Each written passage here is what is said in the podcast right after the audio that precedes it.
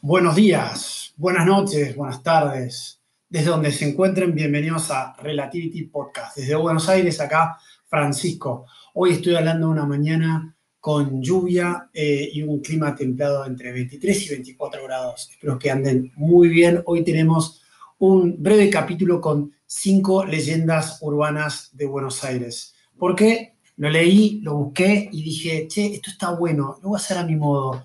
Voy a hablar como si fuese, nada, como si tuviese a alguien acá enfrente. Tengo una pantalla, pero me lo quiero imaginar a ustedes porque es lo que me permite de alguna forma, nada, estar más tranquilos y dialogar como si fuese con un amigo y con un mate. Sí, en estos momentos estoy tomando un mate, un rico mate amargo.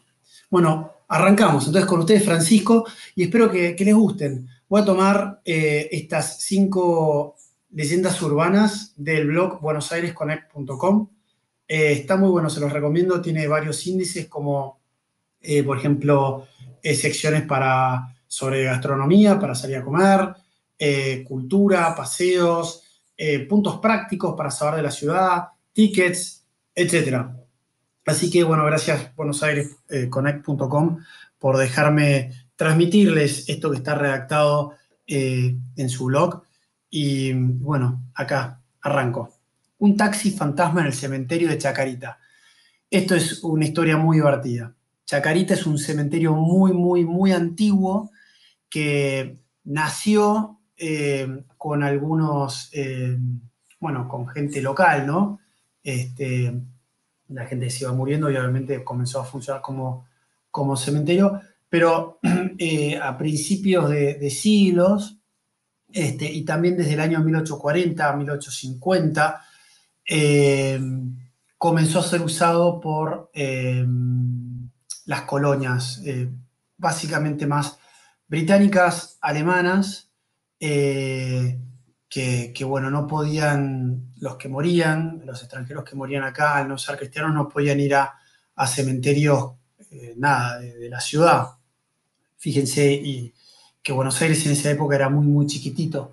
Así que Chacarita comenzó siendo usado también por extranjeros y en, la, en los años de la fiebre amarilla, en el sur de, la ciudad, hacia el sur, hacia la zona sur, eh, era, era, tanta la gente que, moría que, bueno, que ese cementerio empezó a recibir un, un montón de, bueno, de la gente fallecida porque no entraban en los cementerios locales. Pero bueno, arranco con, el relato Un taxi fantasma en el cementerio de Chacarita, luego el contexto que les di sobre el cementerio. Como no, podía ser de otra manera, nuestro periplo, eh, periplo comienza en el cementerio de Chacarita, con 95 hectáreas, es uno de los cementerios más grandes del mundo. Lo llaman la necrópolis. Nada raro, ya que es una ciudad consagrada a los muertos, con sus inmensos panteones, empleados, jardines, calles y sus historias. Bueno, yo les di eh, un contexto si van a, visitar la, parte británica y la alemana, eh, van a encontrar, eh, además de los extranjeros que murieron eh, en esos años que les comenté, gente que murió en la Primera y en la Segunda Guerra Mundial. Y se preguntarán, bueno, británicos y alemanes en, en un mismo cementerio, qué raro. Bueno, así como escuchan, habían también alemanes argentinos que fueron a pelear por el eje y otros por los aliados. Y bueno, cuando volvieron acá y fueron enterrados, alemanes eh, y británicos no, no se bancaban, podemos decir. Acá usamos una palabra que dice no se tragaban. En otras palabras, es, eran enemigos.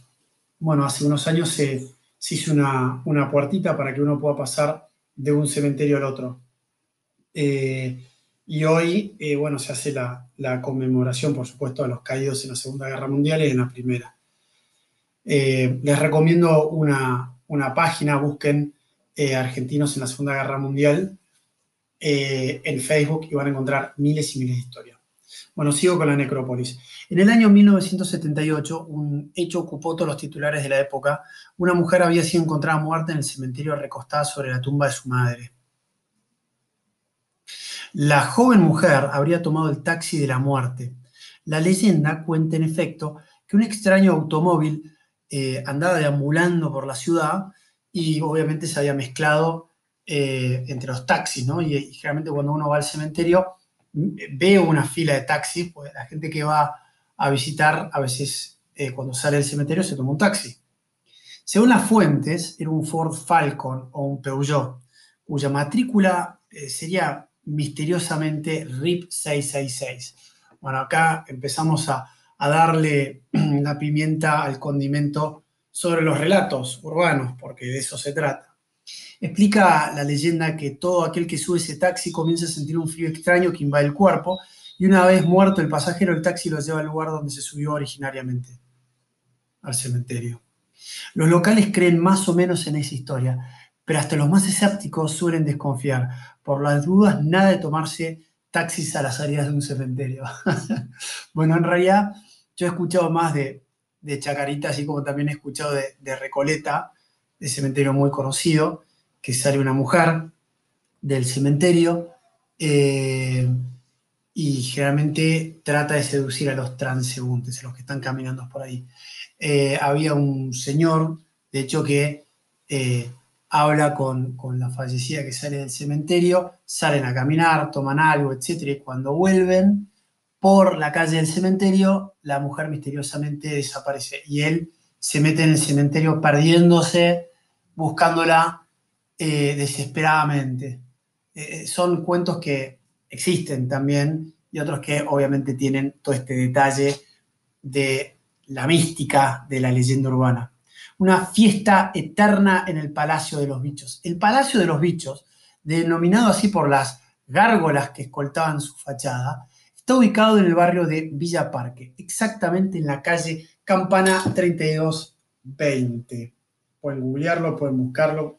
Este, nosotros lo vimos y realmente nos llamó la atención. Eh, me estoy sirviendo un mate. Como dije, estoy hablando con amigos, así que me van a dejar eh, dos segundos para tomarme este mate.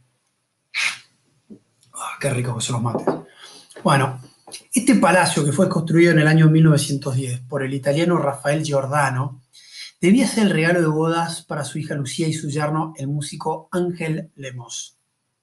El matrimonio tuvo lugar en el palacio el 1 de abril de 1911 con una fiesta increíble, animada, llena de música, baile y alegría. La noche de bodas los enamorados partieron a su luna de miel y todos los eh, invitados, nada, vieron partir a los recién casados en su auto. una clásica imagen. Si escuchan viento de fondo, es porque hoy es un día perfecto para hacer un podcast de lo paranormal, porque llueve y hay un montón de viento. Entonces vieron partir a los enamorados, pero apenas atravesó el auto en las vías, un tren apareció en la nada y los hizo bosta, los atropelló. Y bueno, obviamente todos murieron en presencia de los invitados. El padre, desconsolado, hizo cerrar el palacio. Claro, nadie iba a vivir ahí. Pero, y en este momento comienza la leyenda, los vecinos cuentan que se escuchaba música y se veía gente salir en la gran casona abandonada. Eh, y este misterio jamás se pudo resolver. Eh, todos aquellos que intentaron ingresar, bueno, tuvieron enfermedades o por alguna razón tuvieron que salir. Es decir, no pudieron ingresar. Si escuchan el podcast Martes de Miedo, hay un capítulo que realmente eh, llama mucho la atención y cualquiera que lo escucha dice, mamita, ¿para qué puse play?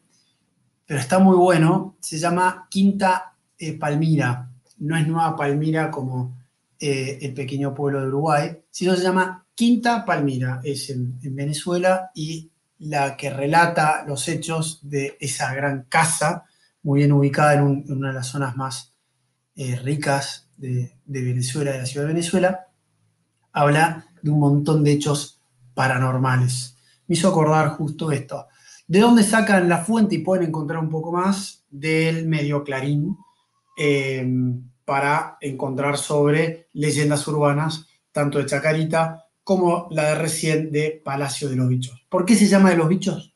No lo sé, pero lo que sí podemos saber es que ahí ocurrió un hecho trágico y que, bueno, ¿estará abandonada?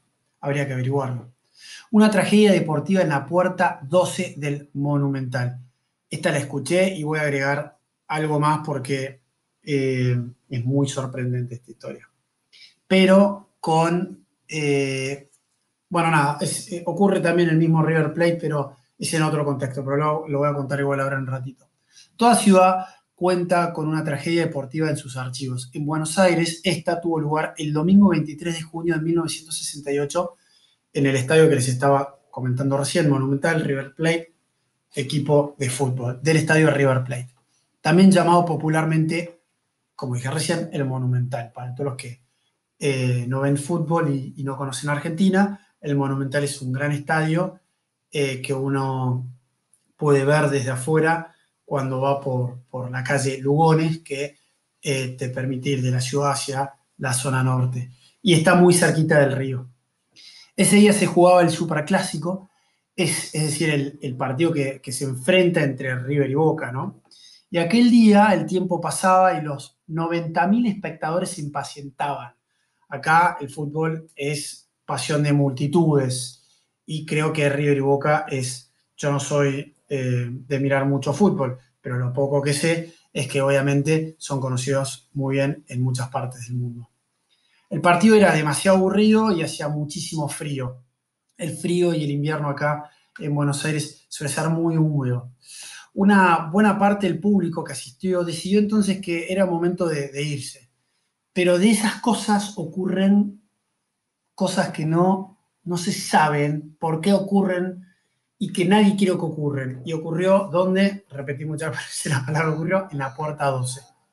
No se logró abrir esa gran puerta, la 12, y el resultado fue fatal.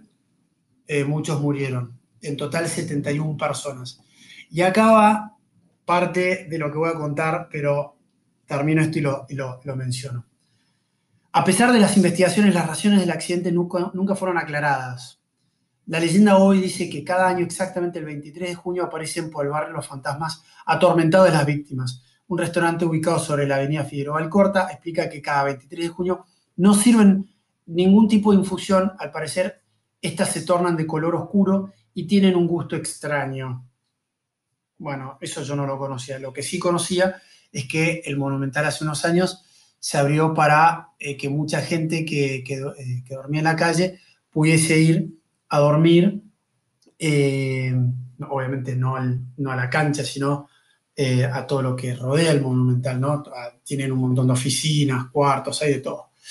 Eh, y, bueno, fue a dormir mucha gente. Y muchos de los guardias que contaban esto, se volvió a relatar y, ocurre año tras año, que, que, en cierta época cuando ven las cámaras de seguridad a los guardias, eh, muy cerca de, la puerta 12 ven gente caminando que no es gente viva, sino que es gente muerta. Pero curiosamente también encuentran gente sentada en las gradas eh, como si estuviesen mirando un partido de fútbol, que no es gente viva, es gente muerta. Y muy loco porque un guardia iba caminando por ahí y claro, eh, con el handy eh, un guardia le dice al otro, che, mira, hay alguien sentado en, esa grada, te pido por favor que estás cerca de la puerta 12, te pido por favor que, que, lo, saques. O sea, esto ocurre también después de los partidos, hay un montón de, cosas que ocurren en, las canchas y ahora agrego un, detalle más que no es poca cosa. Y, y bueno, cuando el otro guardia está ahí y el otro lo mira con la cámara, le dice, yo acá no veo a nadie. Imagínense un guardia mirando la cámara, hablándole eh, por el handy a otro que está caminando en las gradas y el guardia que está caminando en las gradas le está diciendo que no ve a nadie y el otro le está insistiendo, sí, yo veo a una, dos, tres personas ahí sentadas, te están mirando. Chan, mamita, qué cagazo. Y después, bueno, nada, ocurren cosas que, se comentan entre fanáticos que yo he escuchado, eh, no recuerdo nombre y apellidos, pero he escuchado que, han dicho, sí, sí, las cenizas de mi abuelo la tiraron eh, ahí en la cancha o cerca de los palos, obviamente de un, arco. Este, no es solamente por un accidente, sino que ocurren un montón de cosas más que también pueden estar influidas por eso. Eh, una de las historias que yo les iba a contar de acá, pero no se las cuento porque es del capítulo anterior, es la, el fantasma de la torre o los duendes maléficos. Siempre lo digo como si fuese con interrogación, porque nada, uno no puede comprobar estas cosas, es de creer o reventar. El suicidio, la, eh, chica que pintaba, eh, ¿Está bien? Eh, se llamaba Clementina, después hubo una periodista. Se los dejo picando porque la historia está buena, es cortita, está muy buena. Una trágica historia de amor y celos en la iglesia de Santa Felicitas. Esta está espectacular, yo la había escuchado, pero prefiero leerla para ser más ordenado. Esta historia no, no podía escaparse a la clasificación de la leyenda, dado que tiene todos los ingredientes necesarios. Mirá, yo no lo dije. Cuando uno habla de leyendas urbanas, habla como si fuese también de una receta, ¿no? Tiene ingredientes.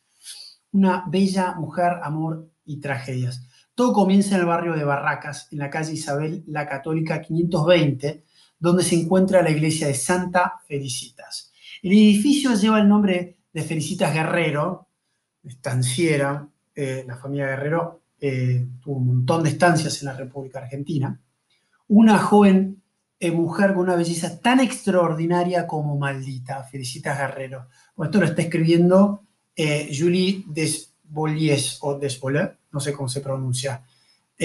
Muy interesante su, blog, em, eh, es lebonaiargentin.wordpress.com. Julie, me imagino que será francesa. Tenés muy buena redacción. Sigo. A los 15 años contrajo matrimonio con un hombre dos veces mayor, Martín de Álzaga. o sea, de esta historia si son películas, novelas, de todo. Dos veces quedó embarazada y dos veces perdió a sus dos hijos. El primer hijo muere a los seis años y el segundo nace, muerto. Bueno, el primero habrá sido espantoso, el segundo también, pero cuando, cuando, bueno, nada, cuando uno tiene un fallecido de esa edad, da, mucha tristeza porque uno espera que muera de grande, no de chico. O sea, lo que le habrá pasado a Felicitas Guerrero por la cabeza, ¿no?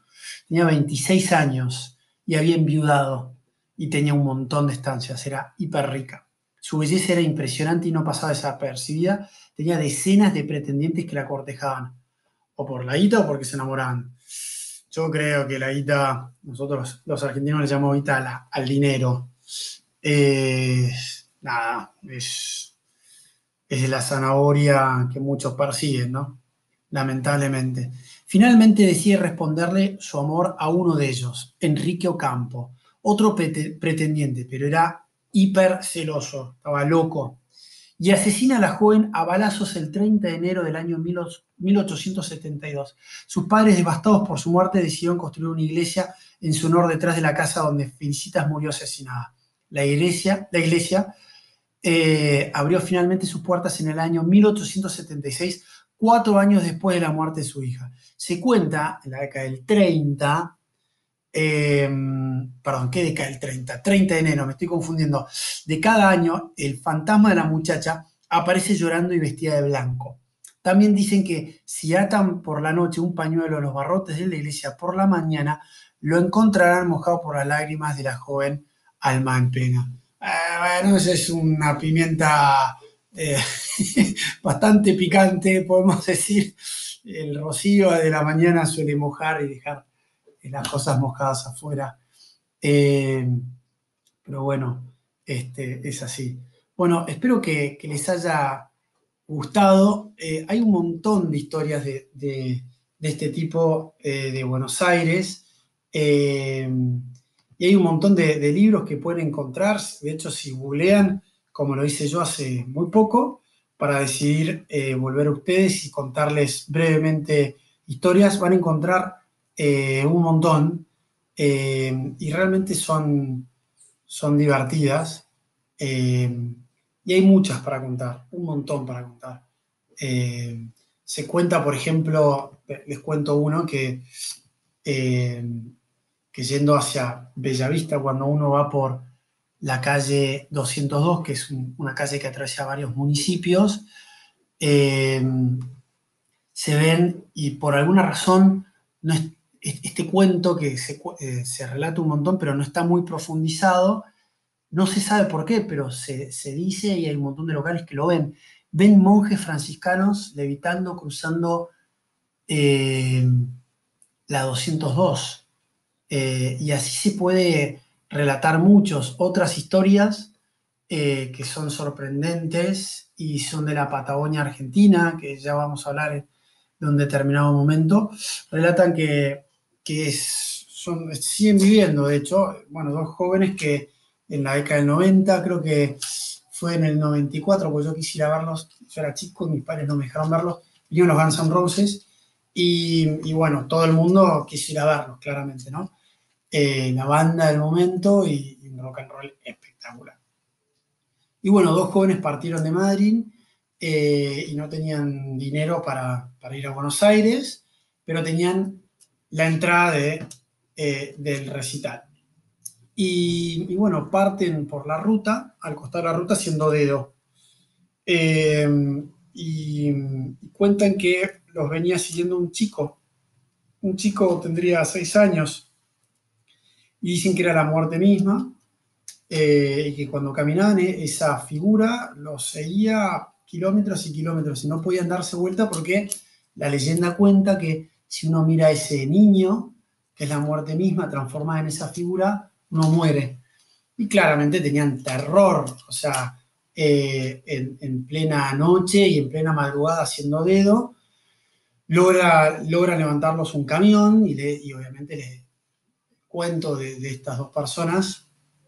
Eh, eh, dicen que estaban haciendo, porque justamente está la figura, que de hecho los camioneros que van de un lado a otro logran ver muchas de estas figuras al costado de la ruta eh, y que dicen que es la misma muerte. Estos chicos lograron llegar a Buenos Aires, vieron el recital, volvieron y tuvieron la misma mala suerte de estar caminando de vuelta en la ruta haciendo dedo en ese mismo eh, lugar y sentían las mismas figuras una y otra vez, un espanto. Eh, pero bueno, es así, son las historias de, terror que a nadie les gusta escuchar. Pero bueno, nosotros nos inspiramos un montón en este, en este podcast muy bueno, llama Martes de Miedo, síganlo porque tiene unas entrevistas fabulosas. Y bueno, y nosotros a Pulmón tratamos de ir relatando de otro modo, como si fuese una columna, estos relatos eh, misteriosos. Este, van a encontrar miles de títulos que se llaman, por ejemplo, La Dama de Blanco. Eh, uno que es escrito por, y con esto finalizo, eh, por el escritor Guillermo Barrantes, cuenta lo siguiente. Eh, la Dama de Blanco es una historia de, Fabián, un muchacho que se enamoró perdidamente de Rufina. Esto es, es, una historia similar a la, que le relaté al principio. Sin embargo, esta muchacha vinculada a una famosa leyenda urbana del cementerio de la Recoleta, por eso le dije, es similar que le conté al principio, se reencuentra con este personaje que se llama Fabián. Eh, y bueno, y Fabián se encuentra eh, con esta joven que camino a, iba de una ciudad alternativa. Eh, pero bueno, en pocas palabras, Fabián es el nombre de la historia. y en este mismo libro también van a encontrar el fantasma de Dante Alighieri. Los personajes descenderán por los distintos círculos de las leyendas a través de, diferentes barrios y lugares de la Ciudad de Buenos Aires. Por ejemplo, uno que está muy bueno, el, el Palacio Barolo, Parque Rivadavia, Almagro, Versalles, Parque Chas, en su camino para recuperar a Rufina. Bueno, y esta es la historia entre Fabián. Yo la conocía más cortita, eh, que este iba por el cementerio de Recoleta. Eh, si quieren buscar el libro, se llama La Dama de Blanco y es como obviamente toma el paralelismo de Dante Alighieri, no me sale. la pucha. Bueno, con ustedes esto fue Relativity Podcast y recuerden que lo paranormal está mucho más cerca de lo que ustedes piensan. Creer reventar con usted, Francisco. Gracias por escuchar y por tomarse 24 minutos por escucharme a mí. Les mando un gran abrazo. Hasta luego.